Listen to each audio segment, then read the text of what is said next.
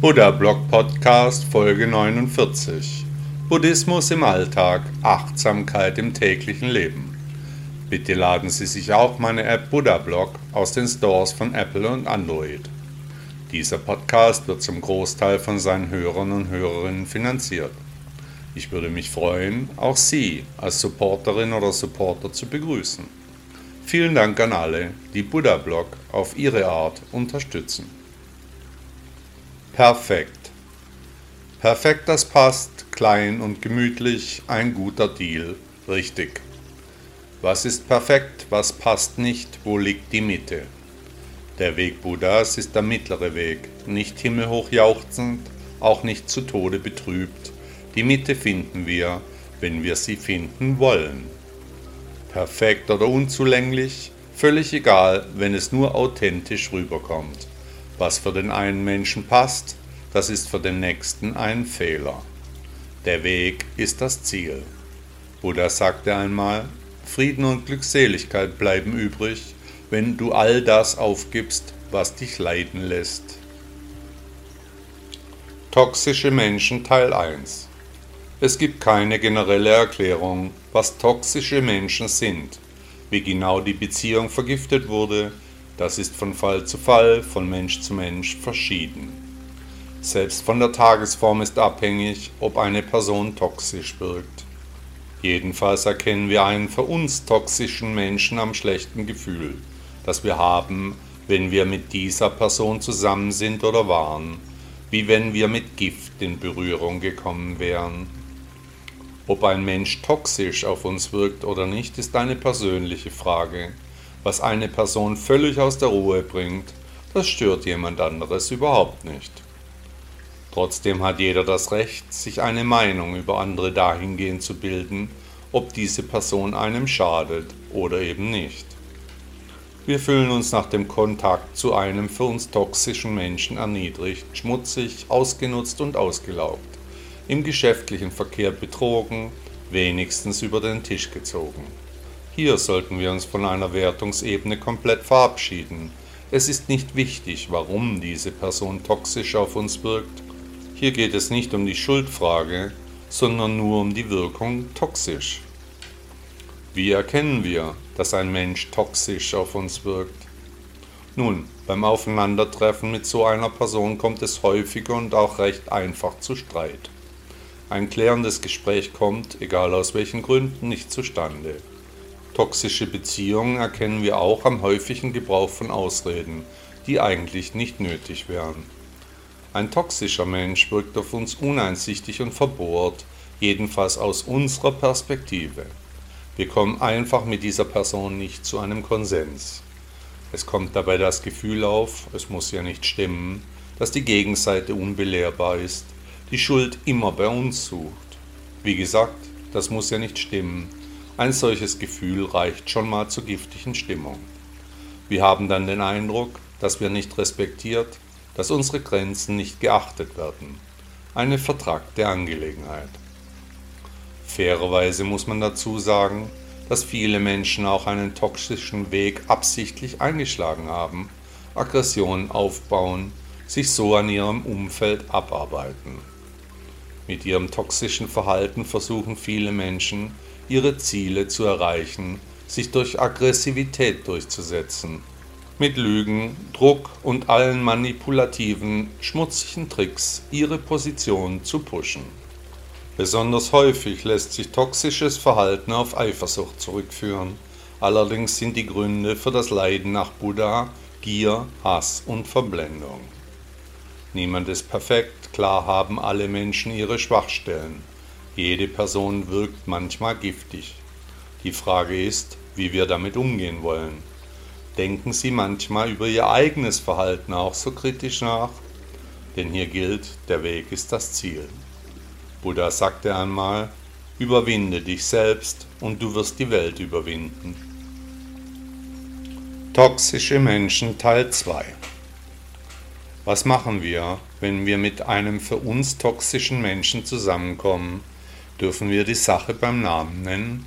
Dürfen wir sagen, dass der oder jener Mensch auf uns giftig wirkt, wir ein Problem mit ihr oder ihm haben?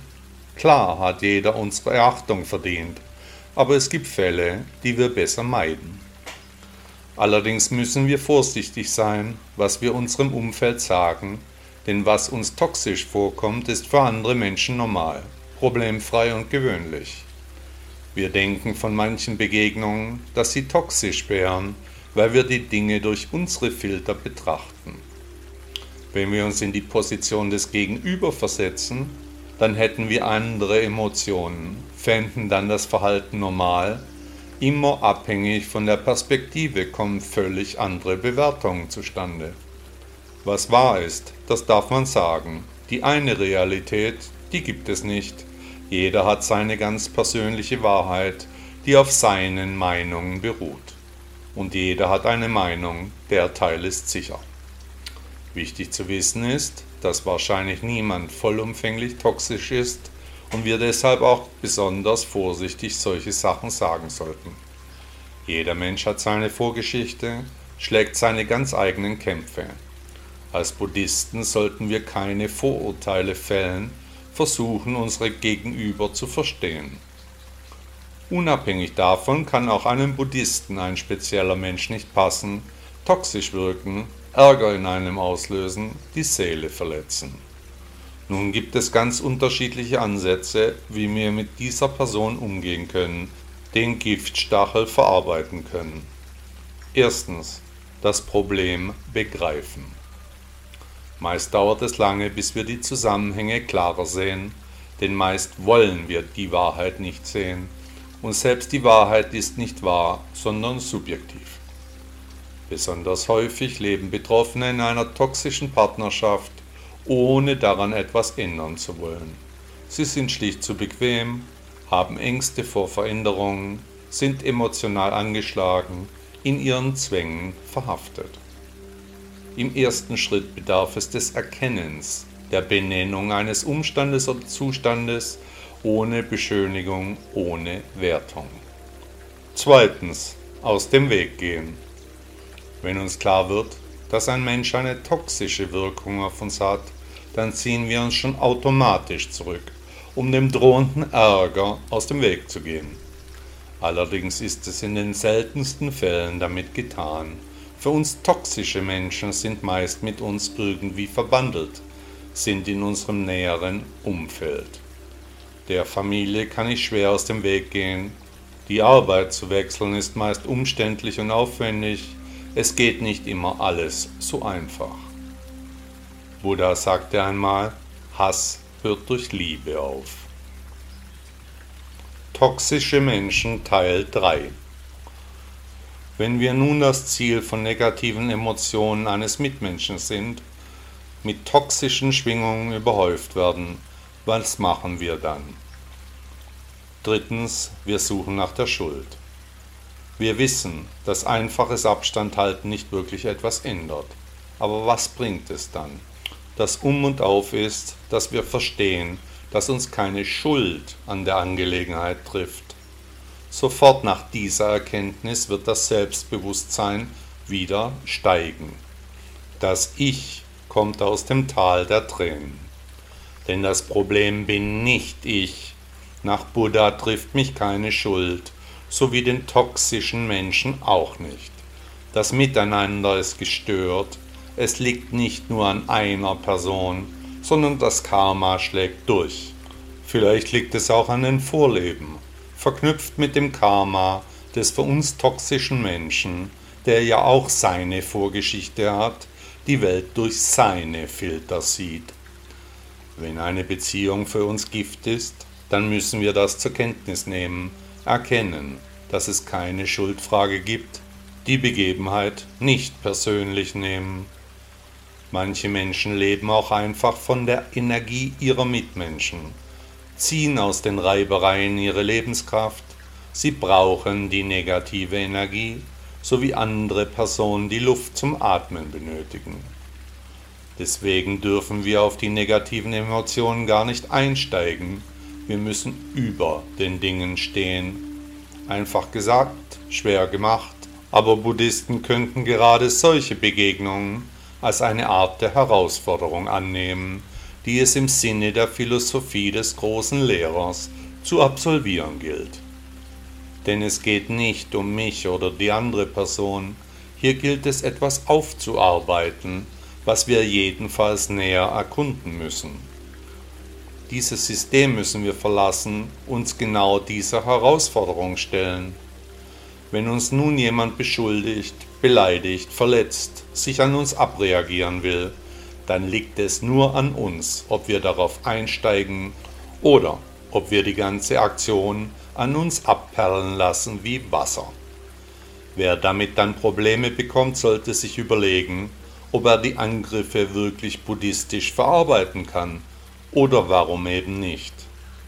Wenn ich die richtige innere Einstellung habe, dann kann mich nichts provozieren oder verletzen. Daraus ziehe ich die Kraft, hinter die Kulissen zu blicken, dann kann ich aus meiner Stärke die Verantwortung übernehmen, die grenzüberschreitenden Angriffe richtig einordnen. Daraus folgt auch, dass wir klare Ansagen machen können, unsere Grenzen formulieren und letztendlich diese Emotion der Gegenseite vermitteln, die diese Schwingungen spürt, merkt, dass die Zeichen der Zeit jetzt anders sind. Wer sich an anderen Menschen reibt, toxische Begegnungen erlebt, der sollte sich auf seine Dinge konzentrieren, einen klaren Spirit behalten, die emotionale Ebene verlassen realistisch die Situation betrachten. Und auch hier gilt, der Weg ist das Ziel. Buddha sagte einmal, die Vergangenheit ist nicht mehr. Das Gedächtnis ist ein Filter. Es filtert die Dinge nach den Wünschen des Egos. Meist erinnert es sich an die Dinge, die schlecht sind oder waren, die guten Dinge sind schnell vergessen. Was es filtert, das hängt ab von unseren Vorgaben. Wir selbst wählen die Filter, abhängig von unserer Prägung, den Eltern, der Freunde, des Umfelds. Welche Filter haben Sie? Können Sie heute darüber nachdenken? Der Weg ist das Ziel. Buddha sagte einmal, mein Geist erschafft die Welt. Die Welt geht unter, mal wieder, das Gelaber erreicht vielfach pseudoreligiöse Züge, Weltuntergangsszenarien aller Art haben überall Hochkonjunktur. Hier wird befürchtet, dort ist man besorgt, gruselige Geschichten bringen Umsatz, wer will schon von einer Erfolgsserie hören, wo man sich doch in Weltschmerz und Zukunftsangst zult. Penetrant in Print und Fernsehen breitgetreten, schreien gleichkonforme Meinungen nach neuen Jüngern. Die Hexen werden bald wieder am Hauptplatz verbrannt, lebendig. Das bringt dann richtig Quote. Wie kann auch eine andere Person anderer Meinung sein wie ich?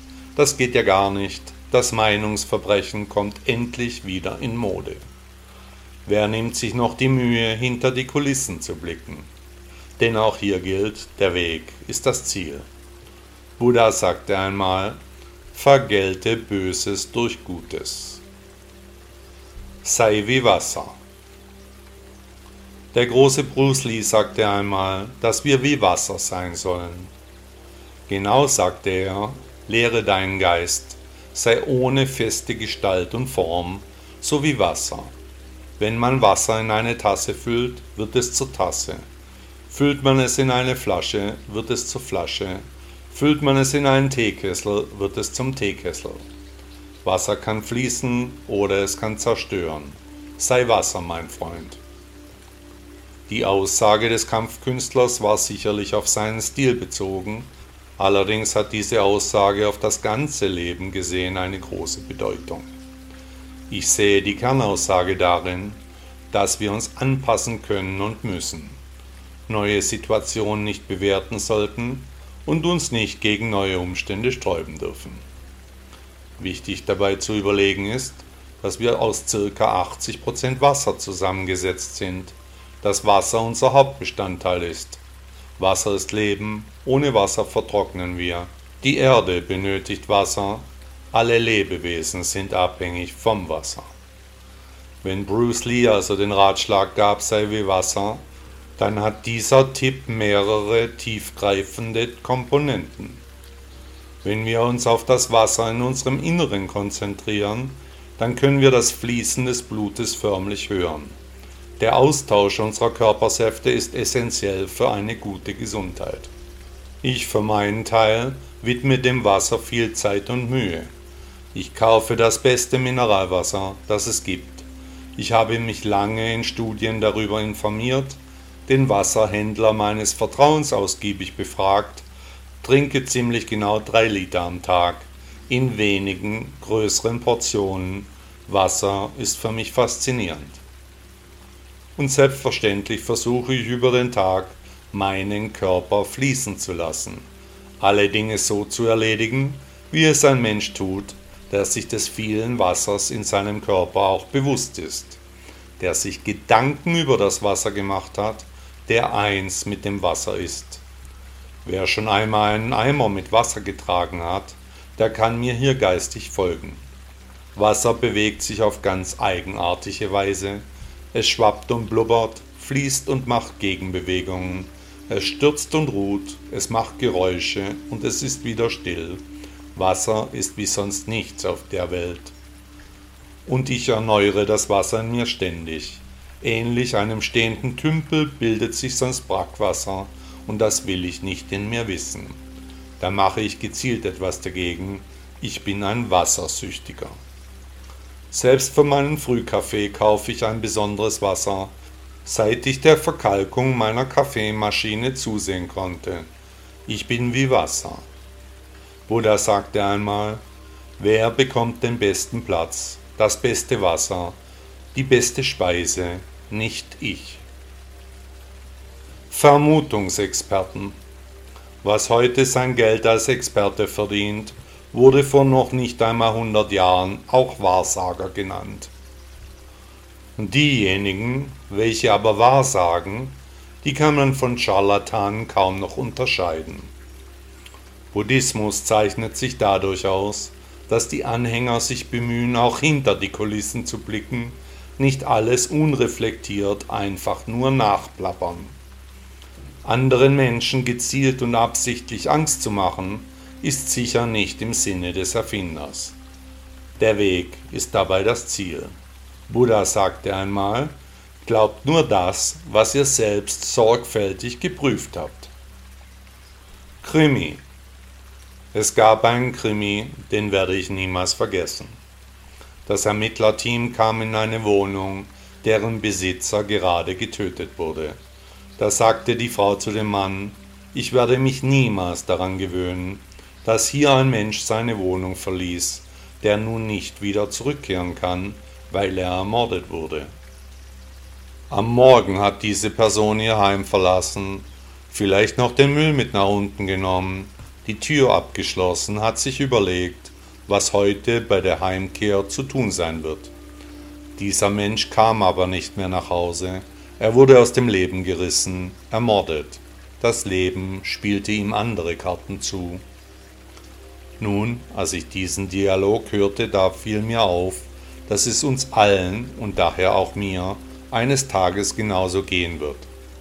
Es wird jemand kommen, unsere Haustüre aufschließen, die Dinge betrachten, unseren Nachlass sortieren. Alles, was uns gerade noch so wichtig war, das wird jemand anderes einfach entsorgen. Dann wird in wertvoll und wertlos unterschieden. Die Dinge, die Geld wert sind, die werden behalten, die, die man nicht verkaufen kann, die kommen in den Müll. Ich erinnere mich an eine Folge der von mir so sehr geschätzten TV-Serie The Big Bang Theory.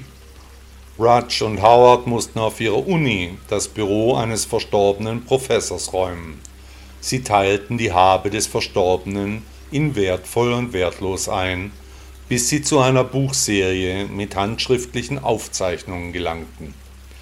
Sofort erhofften die beiden, einen unveröffentlichten wissenschaftlichen Durchbruch entdeckt zu haben, dem sie natürlich sofort nachgingen.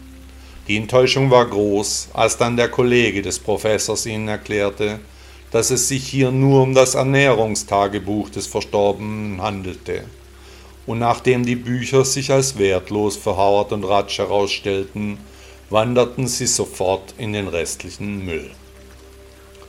Egal ob im Krimi oder in der Fernsehserie, das Leben richtet sich nach materiellen Werten. Wenn wir diese Inkarnation verlassen, dann kommen auch unsere Habseligkeiten auf den Prüfstand. Wir sollten so leben, dass jeden Tag ein solches Team in unsere Wohnung kommen kann und sich dort ganz einfach zurechtfinden wird, dass das Ausräumen unserer Dinge schnell und problemlos erfolgen kann. Ganz einfach, weil wir nur wenig besitzen sollen, unser Eigentum pflegen und hegen, die wirklich wichtigen Dinge schätzen und nicht im Überfluss baden sollten. Jeder Mitteleuropäer besitzt im Durchschnitt 1000 Gegenstände, von denen er oder sie höchstens 5% wirklich braucht. Wenn ich eines Tages nicht mehr zurückkehre oder nicht mehr weggehen kann, dann sollten meine Dinge geordnet sein, in Einfachheit und Ordnung ein diszipliniertes Bild meiner Persönlichkeit abgeben. Wenigstens für einige wenige Minuten. Nach dem großen Lehrer sowieso das erstrebenswerte Lebensmodell. Der Weg ist das Ziel. Buddha sagte einmal, niemand ist befreit von Geburt, Altern und Tod, auch nicht befreit von Kummer, Klagen, Schmerz, Trauer und Verzweiflung. Wenn du den Buddha unterwegs triffst, töte ihn. Der Satz, wenn du den Buddha auf deinem Weg triffst, dann töte ihn, wird oft in der Chan-Lehre verwendet. Zuerst einmal ein recht erstaunlicher Ausdruck, ist es doch Buddhisten generell nicht angeraten zu töten, nicht Tier, nicht Mensch, die spirituelle Praxis der Lehre lässt eine Tötung nicht zu. Das Paradoxon ist dahingehend zu verstehen, dass wir den Buddha erst in dem Moment sehen werden, in dem wir Erleuchtung erfahren und ihn dann töten sollen. Und wir sollen, so paradox das auch ist, eben nicht so niemanden töten, denn erst wenn wir den Buddha sehen, dann sollen wir ihn töten, und da wir dann besagte Erleuchtung bereits erfahren haben, sonst würden wir ihn ja jetzt nicht sehen, ist hier gemeint, dass wir dann als erleuchtete Wesen dem Buddha eben nicht mehr nachlaufen werden. Er also an Wichtigkeit für uns extrem verloren hat, wir ihn also dadurch im Prinzip töten, weil er für uns abrupt unwichtig wurde.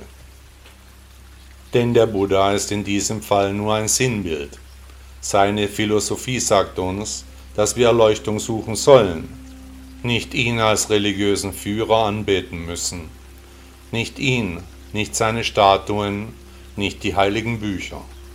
Buddhismus ist keine Religion, sondern eine Weltanschauung, deren Grundaussage ist, dass wir uns selbst helfen sollen, ja helfen müssen. Buddha ist nur die Hand mit dem ausgestreckten Zeigefinger, der auf die Erleuchtung hinweist. Wenn wir diese Erleuchtung dann erfahren haben, dann brauchen wir den Wegweiser nicht mehr. Das heißt, dass Buddha von Anfang an für uns unser fokussiertes Bewusstsein symbolisierte, nicht mehr und nicht weniger. Auf unserem Weg, und ihr wisst ja, der Weg ist das Ziel, gibt es keine garantierte Erleuchtung.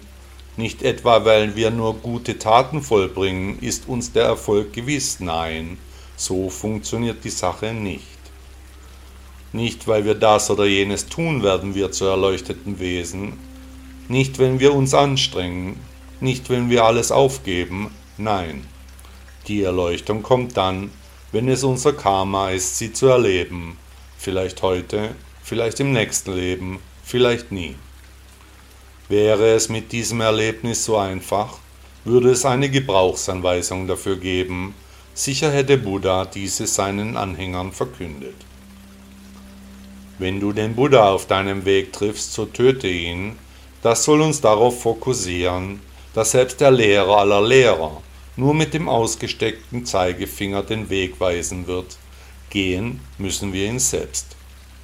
Anders wie bei den großen monotheistischen Religionen gibt es hier keinen Gott, keinen Führer, wir selbst müssen aktiv an der Angelegenheit teilnehmen, können die Verantwortung nicht auslagern.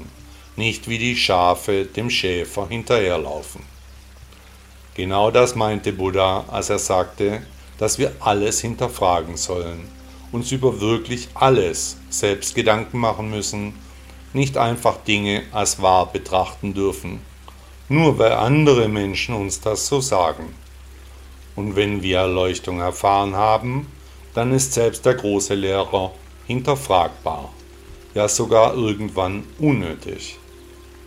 Wenn die Anhänger des Buddhismus anfangen, nur noch nach Statuen zu suchen, sich darauf beschränken, religiöse Gegenstände als Ersatz für eine richtige Philosophie zu orten, genauso wie Anhänger von Kulten einfach nur gewisse Rituale, Bücher oder Fetische sammeln, sich nicht um die Erleuchtung bemühen, dann sind sie auf dem falschen Weg. Denn der Weg ist das Ziel. Buddha sagte einmal, die Zukunft ist noch nicht gekommen. Ein Koan im Chan-Buddhismus. Ein Koan ist eine buddhistische Kurzgeschichte, die eine Begegnung zwischen Meister und Schüler begründet und aus der die Philosophie des Chan, japanisch Zen, offensichtlich werden soll. Da ein Koan meist paradox, unlösbar, sinnlos oder sehr unverständlich erscheint, wird er eingesetzt, um das Konzept des Denkens zu überwinden, um die Schüler aus ihrer gefühlten Realität zu lösen, indem dieser über den Koan meditiert. Koans entwickeln sich aus den Reden und den Anekdoten der früheren Chan-Meister, aber auch aus Teilen von Sutras. Besondere Bekanntheit erreichte der Koan des Meisters Hakuin Ekaku, der die Schüler fragte, was sie beim Ton des Klatschens mit einer Hand denken würden. Selbst wenn ein Koan eine logische Interpretation zulassen würde, so ist diese meist nicht gefragt. Sinn und Zweck des Koans ist es, die Schüler zum Aufgeben ihrer alten Strukturen zu bewegen, nämlich dann, wenn sie feststellen, dass die Dinge sich nicht unterscheiden, das eigene Sein eben nicht von anderen Menschen oder Dingen abgegrenzt ist. Die Antwort auf einen Koan sollte grundsätzlich aus dem Hier und dem Jetzt stammen, aus diesem speziellen, einzigartigen Moment. Was einen Koan so wichtig in der Chan-Lehre macht, ist, dass die Schüler sich Tage, Monate und Jahre nach einer Antwort mühen, manchmal diesen Koan als eine Art Lebensmotto sehen, da die Frage meist eben gerade nicht durch Denken beantwortet werden kann, sondern dann, wenn das Denken seine Grenzen findet, aus den Schülern herausbricht, das zu einem inneren Verstehen anregen soll. Die Koans zeigen die Richtung zur Erleuchtung. Hier ein Beispiel für einen Koan. Kann eine Blume blühen, ohne es zu wissen? Jede logische Antwort wäre falsch, denn woher will man wissen, was eine Blume weiß? Hier ist alles unklar, aber wenn man über den Koan nachdenkt, dann kommt irgendwann der Moment großer Klarheit. Wir würden diesen Punkt einen Aha-Moment nennen. Auch Fragen wie Was war dein ursprüngliches Gesicht, ehe dein Vater und deine Mutter dich in diese Welt setzten, ist ein häufig erwähnter Koan. Weitere Koans sind Wenn sie nichts tun können, was können sie? Welche Farbe hat der Wind? Was ist Bewusstsein? Woher komme ich? Wer bin ich? Was ist Bewusstsein? Wo gehe ich hin? Was ist das andere? Was ist Freiheit? Einen Koan sollte man nicht mit dem Verstand zu lösen versuchen, sondern versuchen, sich in den Koan zu versenken, die Antwort aus dem Inneren zu erkennen. Auch hier gilt, der Weg ist das Ziel. Buddha sagte einmal, nun erkannte und sah ich alles, den großen Zusammenhang von Tat und Wirkung und den Zusammenhang der Wesen und ihrer Formen. Hat Ihnen der Podcast gefallen? Danke, dass Sie Buddha Blog hören. Ist Ihnen aufgefallen, dass hier keine Werbung läuft, dass Sie nicht mit Konsumbotschaften überhäuft werden?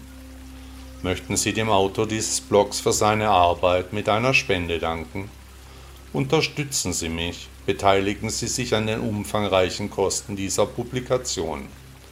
Ihre Unterstützung kann helfen, die wichtige Arbeit auch weiterzuführen. Bitte laden Sie sich auch meine App Buddha Blog aus den Stores von Apple und Android. Tausend Dank.